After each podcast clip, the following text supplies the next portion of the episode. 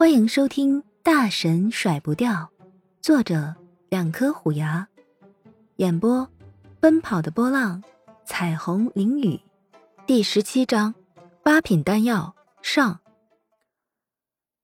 沈月雪好一会儿都没缓过神来，心里实在是疼的难受，眼红的看着丹炉，怎么会一下子就消失了呢？是自己用的火焰太大了？收敛心神。沈月雪告诉自己，再心疼下去，丧失了信心，剩下的材料也就完了，那两千两银子就真的打水漂了。而且，只要修为能提升，花多少钱都值得。钱没了还能赚，要是修为不提升，命没了，可没处喊冤去。现在不是财迷的时候。沈月雪眼神微凝，集中心神，但是并没有着急再次动手，而是开始打坐。他要让自己恢复到最顶端的状态。小狐狸看了，眼神一闪，心中笑道：“看来小月儿还是不错的，至少知道有舍才有得，不知道舍得，那就不是坚持，而是执迷了。”直到一个时辰后，沈月雪睁开了眼睛，面上已经变得平静下来，吸取了上次的教训。沈月雪先是调动体内的火性灵气，让手掌心出现一个火球。但是这个火球面积太大，而小鼎实在是太小，热力不是通过鼎的底部传进去，而是从上部炙烤，所以灵液才会一下子变成了蒸汽。想要避免这个情况，沈月雪需要先将手掌的火焰聚拢。其实沈月雪也可以将小鼎变大些。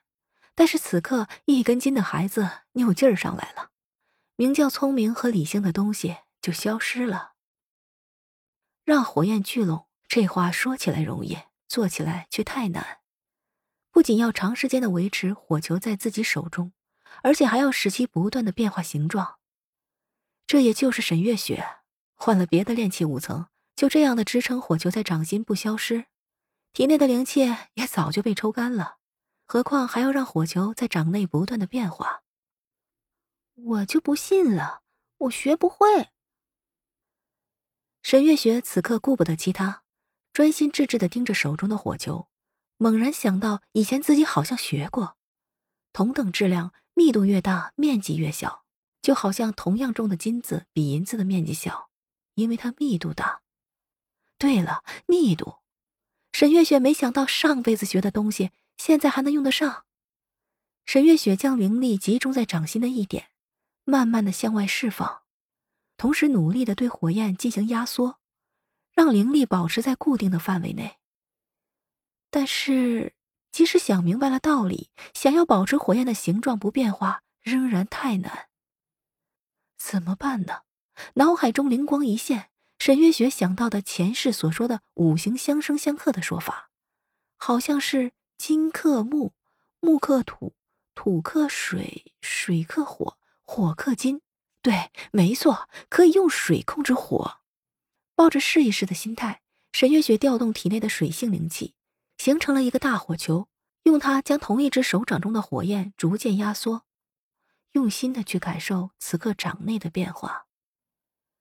如果有人在，就会看到此刻沈月雪的手掌中一个水球里包裹着一团火焰。这样奇异的现象从未见过。直到天蒙蒙亮，沈月雪终于将掌中的火球控制在巴掌大小，勉强能放置在小鼎底部。但是令沈月雪郁闷的发现，这样的火球在鼎底半个时辰，居然才能让小鼎内感觉到一点的热度。这小鼎怎么会这么难加热呢？沈月雪没有办法，只能继续将更多的灵气压入火球。让火球内的火灵气越来越充足。虽然火球只有巴掌大小，但是此刻的这个火球甚至已经比得上以前的大火球十个的攻击效果。沈月雪有时候在想，这样的火球砸在人的身上，后果定然是恐怖的。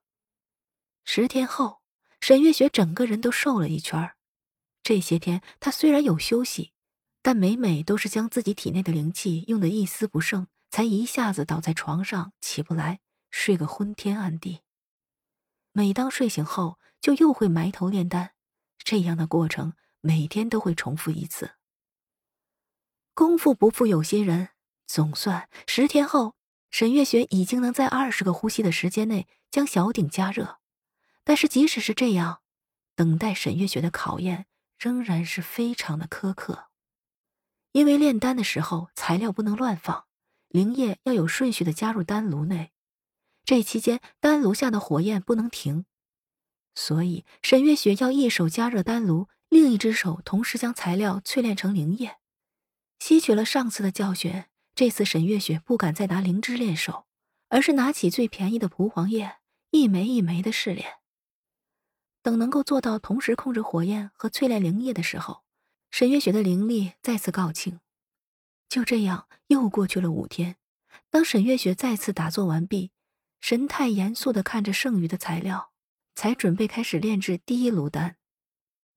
沈月雪知道。剩余的这些材料，目前只能是炼制一炉丹药，成败在此一举。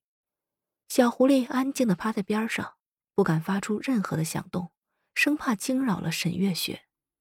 起火！亲爱的，悄悄告诉你哦，下一集更精彩呢。